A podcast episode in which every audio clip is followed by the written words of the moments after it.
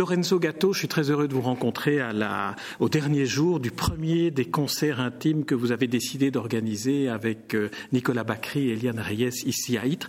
Alors, première, première question, comment s'est organisé ce festival? Comment se font les choix et de faire un festival et des pièces musicales que vous donnez à entendre, je le précise tout de suite, à un public que vous voulez le plus large possible. Oui.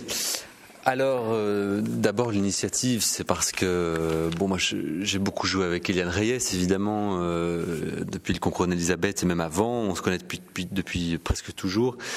On a fait une tournée ensemble de concerts euh, internationaux, donc on a, on a voyagé beaucoup ensemble. On a, on a fait euh, beaucoup de concerts ensemble, donc forcément, il se crée un lien artistique et, amical. et par ailleurs, Nicolas Bacry, qui est un des compositeurs, un des compositeurs préférés contemporains du moment. Euh, et quelqu'un avec qui je partage beaucoup d'affinités. Euh, on a toujours des bonnes discussions. Je joue ses œuvres régulièrement et il se fait qu'ils habitent Ytre maintenant, dans la maison dans laquelle j'ai grandi. Euh, donc cette coïncidence, c'est presque un, symbole assez fort, je pense, de, l'union qu'il peut y avoir entre trois musiciens. Euh, et donc c'est assez naturellement que le, festival est né. Euh, C'était Nicolas Bacry et Hélène Reyes d'ailleurs qui m'ont proposé, eux avaient cette idée. Euh, moi c'est vrai que j'avais aussi peut-être l'envie de faire quelque chose ici à Ytre, parce que je suis attaché à la commune, j'aime beaucoup la campagne. Bien que je passe beaucoup de, beaucoup de temps dans les villes, ça reste je suis toujours attaché en fait à, à ce côté, euh, ce côté bucolique et campagnard. C'est une campagne qui est très belle d'ailleurs. Est-ce que, est-ce que là on, on sort de l'organisation du festival, mais est-ce que d'après vous, c'est quelque chose qui dans votre enfance a pu stimuler votre euh, orientation artistique? Peut-être le choix du violon comme instrument ou en tout cas la musique? Alors j'ai pas fait de rapport direct entre le violon et la campagne, mais c'est sûr que dans, dans mon esthétique ou dans la manière de peut-être mon espèce de sérénité euh, à aborder les choses et même à aborder le, euh, le fait de faire la musique, pas forcément en tant que spectacle ou quelque chose qui, doit être, euh, comment dire, qui doit être excitant et, surchargé, euh, euh, mais plutôt quelque chose qui, qui doit couler naturellement. Euh, euh, une certaine confiance dans cette espèce de nature, de cette beauté naturelle des choses. Je, pense, oui, que la campagne joue un rôle, ou a joué un rôle et joue encore un rôle important euh, chez moi. Et, je, je, sais que ça continue, parce que même si j'habite plus à la campagne maintenant, euh, les meilleurs moments pour moi sont les moments où euh, où je suis, par exemple, à la montagne. Je fais beaucoup de randonnées en montagne où je suis complètement isolé dans la nature, et ça reste des moments très importants pour moi. Et je pense que là aussi, le fait de, pour moi, d'aimer Beethoven vient aussi de là. je pense que c'est une musique Enfin, j'aime bien ces musiques qui, qui part cette force de la nature et pas forcément. Euh, et pas, pas forcément trop de sophistication ou, euh, voilà donc euh, donc c'est oui c'est important pour moi. Mais justement on peut peut-être rebondir oui. sur sur ce mot absent de sophistication parce que ce festival dans le fond est-ce qu'on peut dire que vous souhaitez Eliane Reyes, Nicolas Bacry et vous-même Lorenzo Gatto l'adresser au grand public? Euh, essayez d'une certaine manière de leur dire n'ayez pas peur ni de la musique classique ni de la musique moderne. Nicolas Bacry est un compositeur de musique contemporaine. Oui. Euh, je peux pas dire que j'ai des grandes intentions d'idées euh, pour le public. C'est quelque chose qu'on fait un petit peu pour nous, euh, égoïstement. je vais presque dire ça euh, entre musiciens, dans le sens où c'est important d'avoir ces moments entre musiciens où on n'a pas une pression extérieure ou un public ou une attente ou des critiques ou des organisateurs ou des agents. On est un petit peu en dehors de ce circuit-là et c'est le moment où on se retrouve, on, on, on appelle les musiciens qu'on aime, avec qui on aime vraiment jouer et on sait que ça va se passer de manière assez naturelle. Donc c'est vrai que c'est pas, euh, disons que c'est pas forcément à la base de, dans des grandes intentions. Ceci dit, je pense que c'est primordial pour la musique, pour la musique classique, de, et pour le public, pour le public de la musique classique, de, re, de de comment dire renouer avec cette intimité. Je pense que la musique classique a, a, a eu beaucoup de belles choses pendant le XXe siècle. Hein. L'avènement de l'enregistrement a permis de, de, de, commercialiser très fort euh, des artistes et de créer des grands noms et beaucoup de choses. Mais d'un autre côté, je pense que ça, ça a aussi contribué à un petit peu refroidir, je pense, le rapport. Euh, enfin, euh, en tout cas rigidifier et un petit peu refroidir, le, rapport entre la scène et le public parce que on joue dans des, salles de plus en plus grandes, les programmes sont de plus en plus stéréotypés. Euh, il y a aussi une certaine perfection, c'est-à-dire que maintenant on fait beaucoup de disques, donc on est obligé de faire des choses où il n'y a plus un seul accro, on n'entend plus une respiration, on n'entend plus un seul craquement de chaise. Et je pense que la musique classique a besoin de, de l'élément live, de l'élément euh, vraiment de partage où on voit que l'artiste respire. Et, du coup, euh, assez naturellement, le festival s'inscrit dans, dans, dans l'intérêt qui est celui des artistes, mais qui, qui est aussi l'intérêt du public finalement, dans le sens où ça doit, ça doit être un moment... Euh, où on vit euh, vraiment la musique quand elle est en train de se passer et, on, entend la respiration et ça fait partie ça fait partie des choses importantes. Alors justement, cette proximité est facilitée en quelque sorte par les trois lieux qui ont été choisis cette année pour la première édition des concerts intimes le château de Beau-Démon, le château d'Itre et le théâtre de la Valette. Alors comment quelle est la spécificité de chacun des lieux? Le château d'Itre, on était dans un salon, une sonorité que j'ai trouvée tout à fait exceptionnel. Mais je suis un béotien en matière d'acoustique, donc est-ce que ma perception était correspondait à une réalité? Oui, alors euh, de nouveau, on est dans, l'optique des, concerts intimes et euh, on, je pense que l'important, c'est plus que l'acoustique, c'est en effet c'est l'ambiance. On a tendance à parler beaucoup euh, d'acoustique comme musique classique, et c'est vrai que l'acoustique est très importante, c'est évident. Mais encore beaucoup plus importante, c'est l'ambiance. C'est ce qui fait que le public se sent euh, pas seulement en train de recevoir quelque chose qui vient euh, de manière unilatérale, mais qu'il est englobé dans un, événement. Euh, et du coup, c'est vrai que la taille des lieux et bien sûr le côté inspirant d'un lieu est important. en dehors de l'acoustique, de nouveau, le côté, la beauté, évidemment. Château d'It, il y avait des, des, belles boiseries. à Baudémont, on était dans une ambiance un peu plus d'orangerie, un peu plus champêtre. Je pense que ça fait partie aussi de, de ça fait partie intégrante du spectacle, bien sûr. Euh, après, là, on, on, a commencé assez petit parce qu'on voulait être dans des endroits intimes avec des salles bien remplies. Je pense que les prochaines éditions, on va forcément agrandir un peu. Je crois que c'est naturel.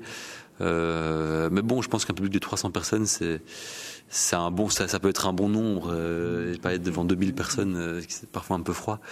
Euh, donc, euh, donc voilà, oui, oui. Alors, c'est pour ça que les choix sont portés assez naturellement sur le Château d'Itre et Baudémont, parce que c'était de bonne taille et disons des lieux euh, inspirants. Oui. Alors, les choix musicaux, cette fois-ci, là, comment vous êtes-vous organisé, Eliane Reyes, Nicolas Bacry et vous, Lorenzo Gatto, pour choisir telle ou telle pièce. Il y a cette, euh, ce, ce, ce, morceau que vous, avez eu, que vous avez promené dans le monde entier, comme disait Nicolas Bacry, avec Eliane Reyes. Est-ce que ce morceau-là est un morceau qui, qui, vous tient particulièrement à cœur ou c'est un peu comme un fétiche? Euh, Là, je dois bien avouer que pour la programmation, je pense que c'est euh, beaucoup Nicolas Bacry qui a, qui a, qui a géré cet aspect-là. Euh, bien sûr, en prenant en compte des œuvres que nous on avait jouées ou qu'on avait envie de jouer. Euh, et c'est la grande la grande richesse, je pense, d'avoir un festival où, où il y a un compositeur et, et non seulement euh, compositeur, mais bien sûr euh, érudit et beaucoup plus qu'érudit, une encyclopédie vivante de la musique.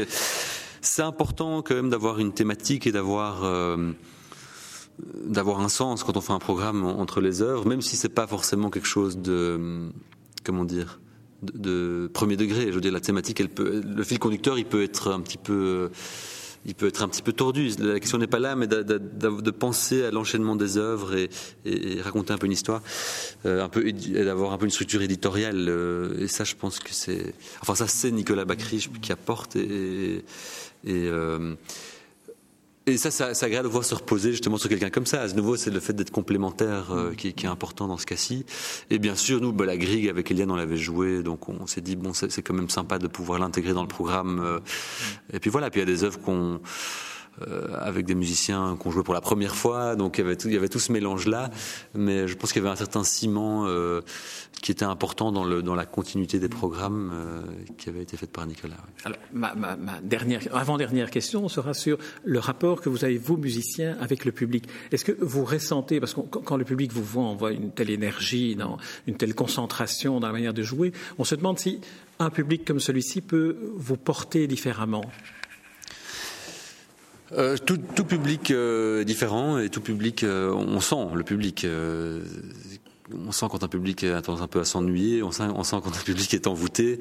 Il y a une électricité, il y a quelque chose dans l'air, ça c'est évident, et on est influencé par ça. Alors je pense qu'on est, on est responsable aussi de, bien sûr, du, du de la réaction du public, de la, de la qualité de l'écoute. Finalement, c'est nous qui créons peut-être cette, cette, cette, possibilité de qualité d'écoute, mais pas à 100%. Il y a bon, il y a des publics, euh, bon, s'ils ils n'ont pas envie ou si euh, donc donc euh, donc c'est important de, de, de, sentir un, public et, et, on remarque que dans ce contexte intime, de nouveau, de concerts intimes, mais évidemment on a vraiment la possibilité de de faire communion avec le public, parfois plus que dans des, dans des grandes salles. Et alors le fait évidemment qu'on explique un petit peu les œuvres aussi avant de commencer, euh, je pense que ça peut aussi aider le public, en tout cas, à ouvrir l'oreille ou à faire, à faire attention à certains détails euh, des œuvres. Et, alors pour ceux qui n'ont pas assisté au concert, il faut dire que c'est Nicolas Bacry qui se charge de ce côté pédagogique en faisant jouer à l'orchestre, enfin à, l'ensemble, euh, à la formation musicale, certains extraits qu'il veut mettre en évidence pour faire comprendre au public la, la construction d'une œuvre. Voilà, alors il l'a fait avec euh, ses, œuvres à lui, et je pense que c'est une bonne chose de le faire. Je pense pas qu'il le faire à chaque fois, mais je pense que ça reste important de temps en temps, donner des, petits, des petites clés d'écoute. Euh, c'est comme parfois quand on lit un bouquin, on a envie de de, comprendre le, comment dire le, euh, certaines articulations euh, analytiques. ça reste intéressant, même si je pense que la musique n'a pas besoin de ça, comme un livre n'a pas vraiment besoin de ça je pense que les gens sont toujours curieux et ont toujours envie, ont toujours cette envie de d'aller un petit peu plus loin. Et, c'est dommage de ne pas leur, leur procurer les quelques, les quelques outils qui, qui, vont pouvoir le faire. Et donc c'est pour ça que Nicolas s'en charge aussi euh, euh, très bien. Et de nouveau, c'est cette complémentarité, euh, je pense, dans ce festival qui fait la richesse du festival. C'est de pas seulement être en tant qu'interprète, mais d'être avoir le point de vue du compositeur. Et, euh, et, voilà, du coup, d'avoir un truc un peu à 360 degrés. Ouais. Alors la dernière, ce sera ma dernière question, la dernière partie de ce festival, c'est une forme de rencontre entre un compositeur, Nicolas Bacry, euh, un écrivain, euh, un intellectuel, Jacques de Decker, secrétaire perpétuel de l'Académie, et puis vous qui allez euh, illustrer en quelque sorte leurs échanges à propos de tradition et modernité dans la musique. Qu'est-ce que vous attendez de, ceci qui va se dérouler dans dix minutes?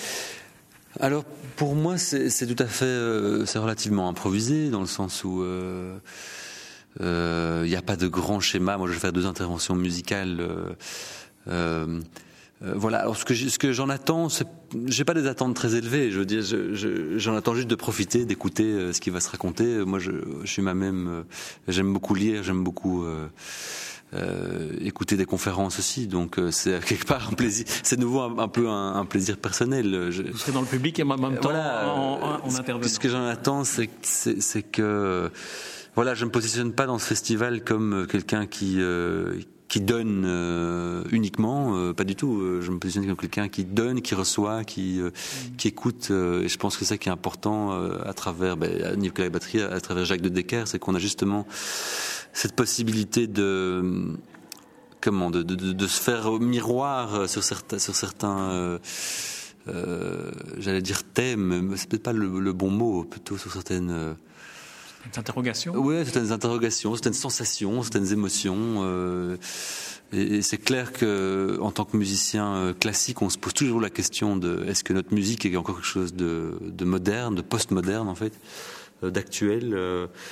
Euh, bon, pour moi, la, la, réponse elle est claire que oui, c'est parce que tout simplement parce que les, les chefs-d'œuvre sont immanents et ils ont besoin de nous pour exister. Donc, euh, on a cette mission quelque part de de, de perpétuer ces, et de faire vivre ces chefs-d'œuvre.